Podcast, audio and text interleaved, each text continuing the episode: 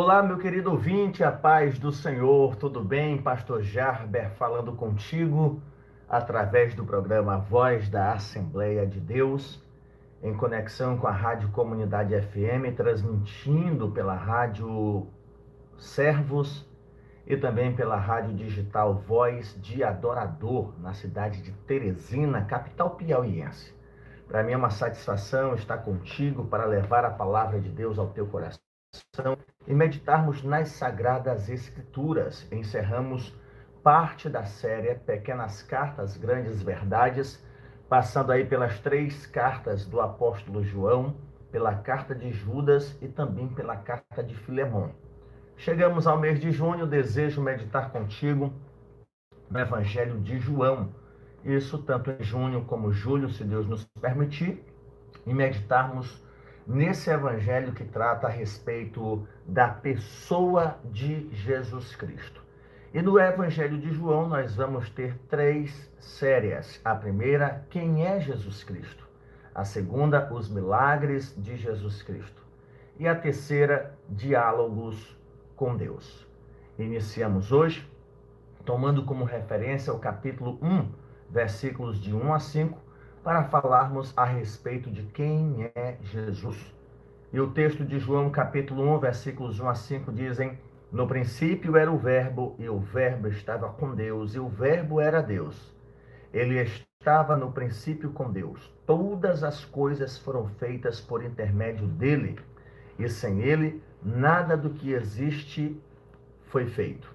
A vida estava nele, e a vida era a luz dos homens. A luz resplandece nas trevas e as trevas não prevalecem contra ela. Amém. Esta é a palavra do Senhor para a nossa meditação no dia de hoje. O Evangelho de João, a semelhança da sua primeira carta, foi escrito em um período em que se questionava a pessoa de Jesus Cristo. Um período em que os cristãos primitivos, os cristãos da primeira geração, por assim dizer, aqueles convertidos em Jerusalém e a partir de Jerusalém, praticamente não existiam mais. Devemos lembrar que os anos posteriores ao ano 70 foram anos de intensas perseguições. A essa altura, nenhum apóstolo estava vivo, a não ser o apóstolo João. Detalhe: chegou a ser exilado na ilha de Patmos. Fora levado para a ilha de Patmos para trabalhar quebrando pedra de sal. Então foi em um período em que não havia mais nenhum apóstolo vivo a não ser o apóstolo João, onde Deus lhe preserva a vida para defender a doutrina da vida de Cristo, da pessoa de Cristo e por não ter mais nenhum apóstolo disponível para dar conta, assistência das igrejas primitivas, igrejas que haviam ultrapassado as regiões da Judéia, espalhadas por toda a região da Galácia, da Ásia Menor, eram muitas as igrejas, e diante do surgimento de falsos líderes, falsos crentes, falsos mestres, combatidos também por Judas, que começavam a questionar a pessoa de Jesus, um povo influenciado pela cultura grega de que se a divindade é boa, a matéria é má, um não pode se unir a outro. Daí nós temos a explicação do mito grego, os semideuses, os demiurgos, as divindades gregas todas eram envolvidas com a humanidade, acabavam se corrompendo, tendo que de perversão, de corrupção. Logo, essas pessoas de cultura grega entender que Deus se fez carne, eles tinham dificuldade de acreditar que esse Deus continuou sendo Deus, embora tendo aí uma carne humana, que esse Deus continuou sendo Deus, sendo habitado em um corpo humano. Outros, para defender que ele continuava sendo Deus, negavam a sua humanidade. Não, ele continua Deus. É, mas ele não é homem verdadeiramente, porque não tem como a matéria e o imaterial se unirem e ambos serem preservados. É neste cenário que solicitam a João, apóstolo vivo, já de idade, alguém que havia vivido, convivido, experimentado Jesus Cristo, para dar uma resposta.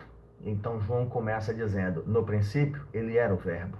O Verbo estava com Deus e o Verbo era Deus. Ele estava no princípio com Deus e todas as coisas foram feitas por intermédio dele, e sem ele nada do que foi feito se fez. A vida estava nele, e a vida era a luz dos homens. À luz desses textos, nós encontramos cinco verdades a respeito de quem é Jesus Cristo, conforme a explicação do apóstolo João. Detalhe: não estamos falando de um testemunho de terceiros, estamos falando de alguém que, conforme escreveu na sua primeira carta, os olhos viram, os ouvidos ouviram e as mãos apalparam, a saber, o Verbo da vida. E respondendo a esta pergunta, quem era Jesus Cristo? Ele era Deus? Ele era homem? O que ele era na verdade? Então, estes cinco versículos, eles nos dão cinco respostas. E a primeira é: o Senhor Jesus Cristo é eterno. Ou seja, é a sua pré-existência. Ele existe antes de se fazer carne. A partir do momento em que João enfatiza por duas vezes, uma no versículo 1 e a outra no versículo 2, no princípio ele era o Verbo. Versículo 2: Ele estava no princípio com Deus. João diz que no princípio era o Verbo. Ele não começou a existir quando os céus e a terra foram criados. Ele não começou a existir quando Deus criou os seres angelicais. Não, ele não existiu quando o evangelho foi trazido, ele não passou a existir quando ele foi encarnado. Não, ele tinha glória com o Pai antes que houvesse mundo. É o próprio João que vai dizer isso lá no capítulo 17 e o versículo de número 15. Ele existia, ele sempre existiu, essa é a verdade. É a doutrina da pré-existência de Cristo. João vai dizer que ele é eterno, ele sempre existiu e existiu antes da encarnação. Então, a primeira resposta de João diante desses embates a respeito da doutrina de Cristo é: ele sempre existiu, mesmo antes de se fazer carne, mesmo antes de estar entre nós. Ele sempre existiu, ele estava no princípio, ele era o Verbo. A segunda resposta para a pergunta: quem é Jesus Cristo? Ele vai dizer que Jesus Cristo é uma pessoa distinta do Pai. Nós começamos a ter aqui aquilo que futuramente seria chamado de a doutrina da Trindade. A doutrina da Trindade, embora o termo não sendo um termo bíblico, mas um termo teológico, esta verdade ela é escriturística, ela se desenrola por toda a escritura, por toda a Bíblia sagrada. Mas na mente judaica, por isso que eles mandaram, ou por uma das razões pelas quais Jesus foi crucificado, eles não conseguiam entender que o Deus Pai era uma pessoa e o Deus Filho outra pessoa, e muito menos chegaram a parar para pensar que o Espírito Santo fosse outra pessoa divina. Esses debates foram tratados nos concílios ecumênicos em 325 em Niceia e posteriormente no concílio de Constantinopla.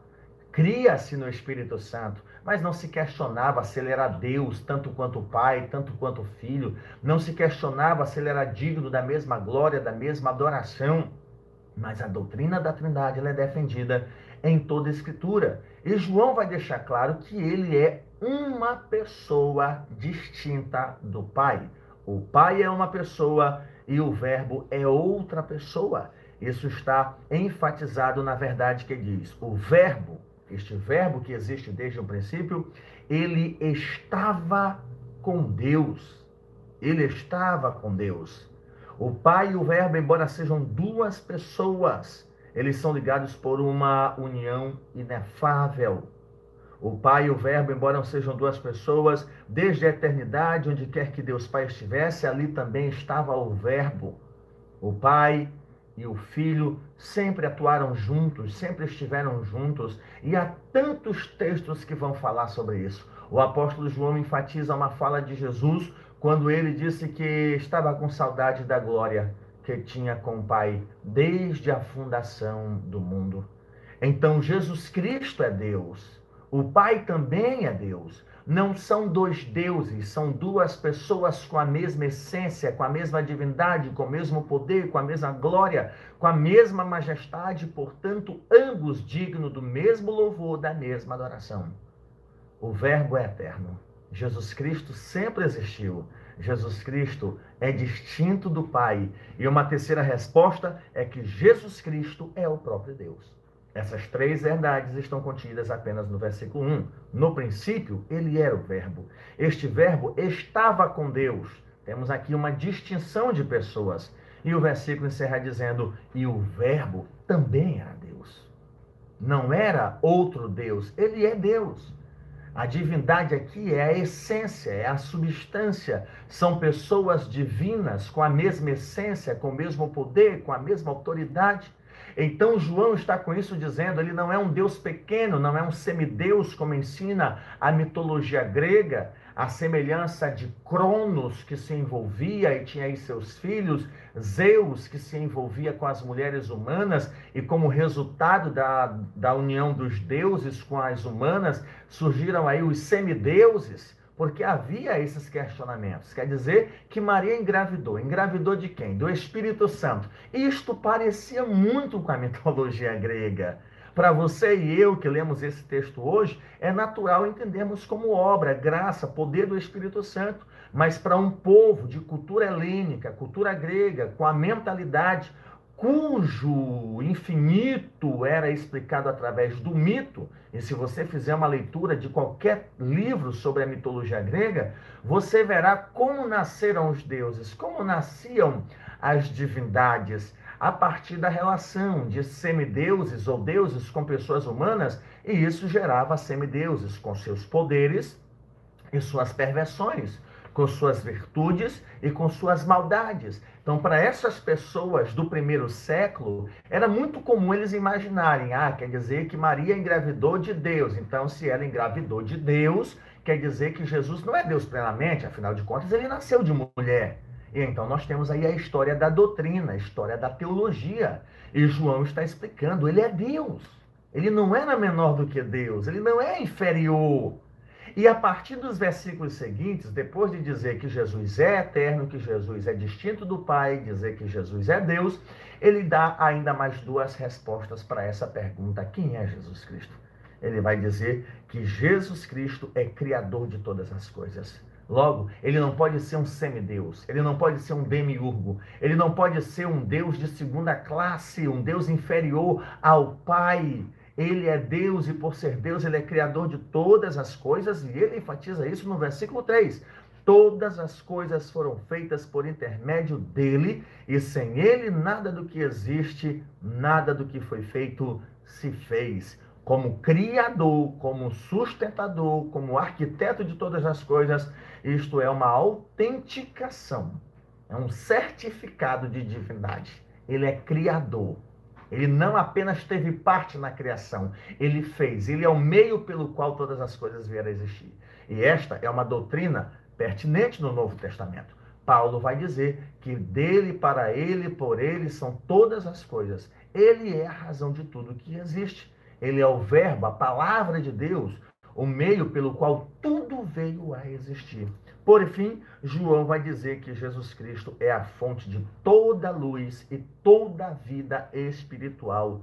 O versículo 4 vai dizer: A vida estava nele, e a vida era a luz dos homens.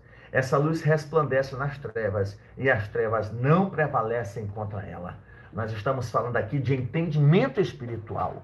Nós estamos falando aqui de compreensão da verdade, resultante desta revelação. João vai falar que Cristo se revelou, e isso é assunto para as nossas próximas reflexões. Para hoje, fique com essas cinco verdades a respeito de quem é Jesus Cristo. Jesus Cristo é eterno, sempre existiu, muito antes da encarnação e muito antes das coisas serem criadas. Ele sempre existiu.